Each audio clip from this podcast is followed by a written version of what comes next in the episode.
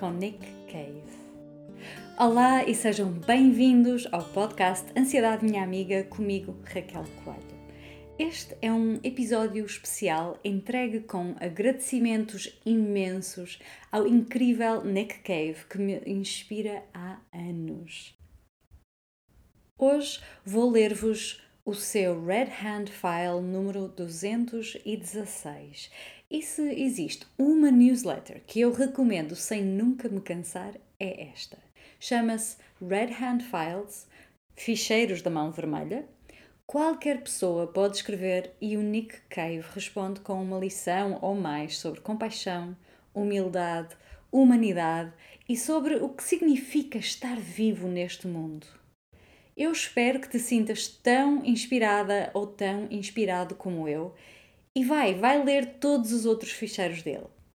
Se ouvires estranhos ruídos de fundo, são provavelmente criados pelo novo membro da família que entrou pela nossa vida adentro de orelhas arrebitadas e cauda a abanar no dia 28 de dezembro.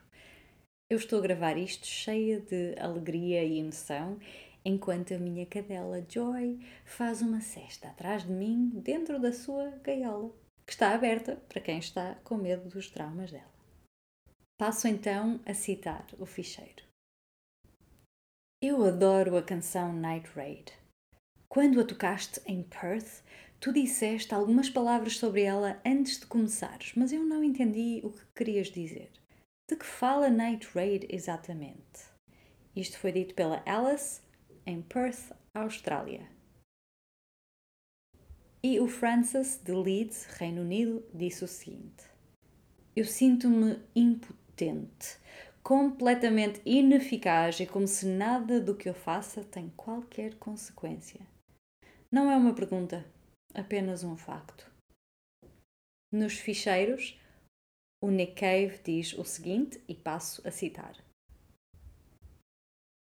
Queridos Alice e Francis, Há seis horas atrás eu saí do palco na Sydney Opera House, depois do último espetáculo do nosso tour australiano. Algo que me deixou com a sensação de desamparo de quando se diz adeus a um velho amigo.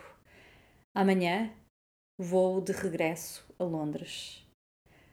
Alice, ontem à noite, antes de tocarmos Night Raid, eu disse ao público que tu tinhas escrito aos The Red Hand Files a perguntar sobre essa canção. Eu tentei falar com mais clareza sobre o seu significado, mas foi uma noite de emoções fortes e eu não consegui completar a explicação. Por isso, vou tentar novamente. De forma simples, Night Raid conta a história da concepção dos nossos gêmeos, Earl e Arthur, há 23 anos, na nossa lua de mel, no quarto 33 de um hotel, um hotel em Nova Orleans. Eu compreendo que isto é provavelmente uma premissa ligeiramente duvidosa para uma canção, mas como muitas canções de Ghosteen, as palavras chegaram de um outro lugar, com força considerável e exigiram ser levadas a sério. Em Night Raid, não sem uma certa dose de humor, o ato humano de amor carnal ganha um estatuto quase místico enquanto ato de criação. O ato de concepção das crianças. E também um recontar poético do incidente enquanto memória inocente e amada, vista pelos olhos do presente calamitoso e experiente. Eu descrevo a minha noiva em termos religiosos. Eras magra como uma bolacha. E a sua alegre, desprendida, distraída de antecipação, sentada na berma da cama, sapateando os sapatos.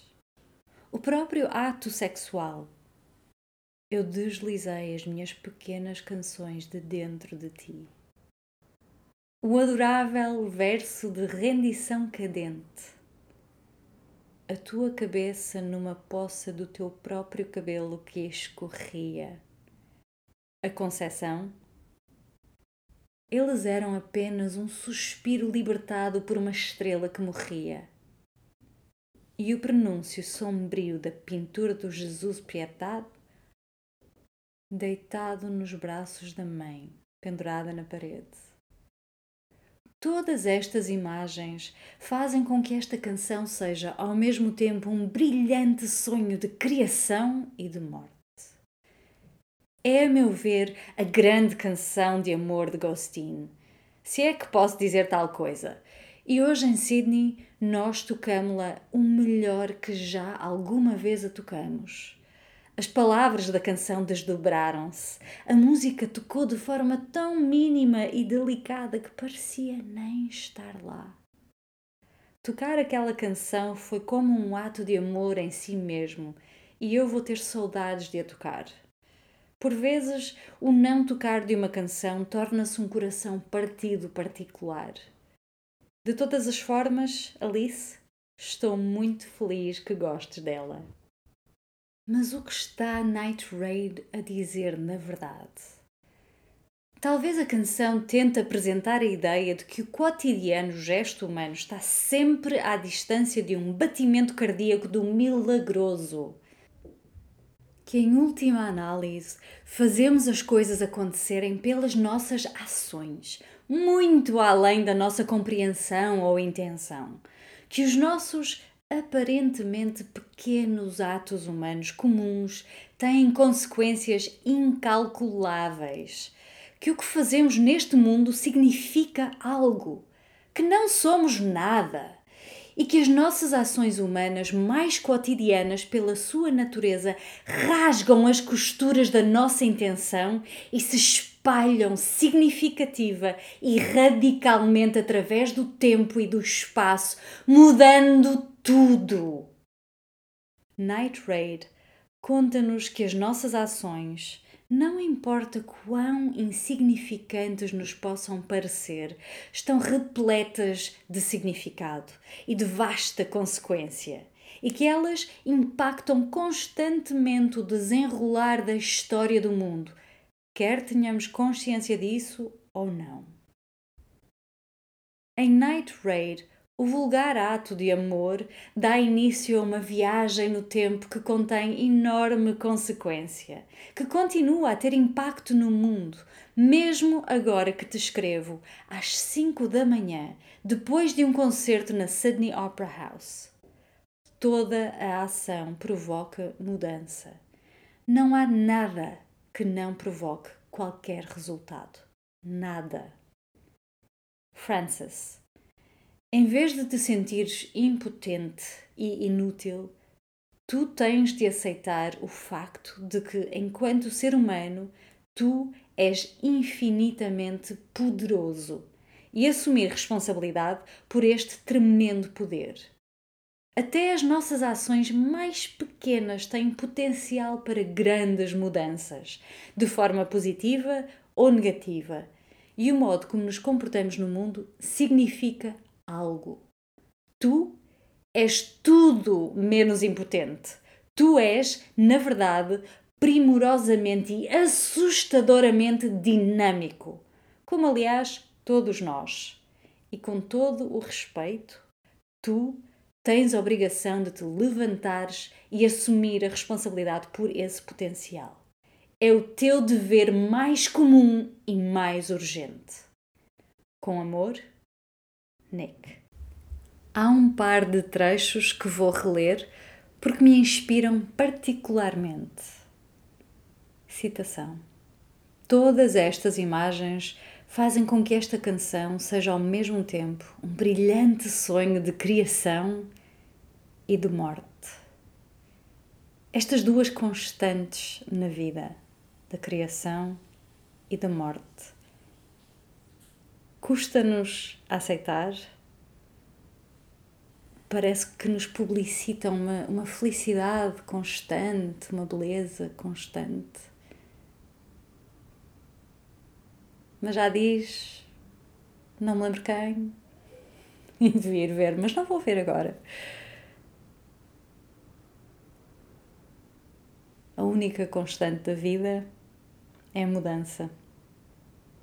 A outra citação é: Toda a ação provoca mudança.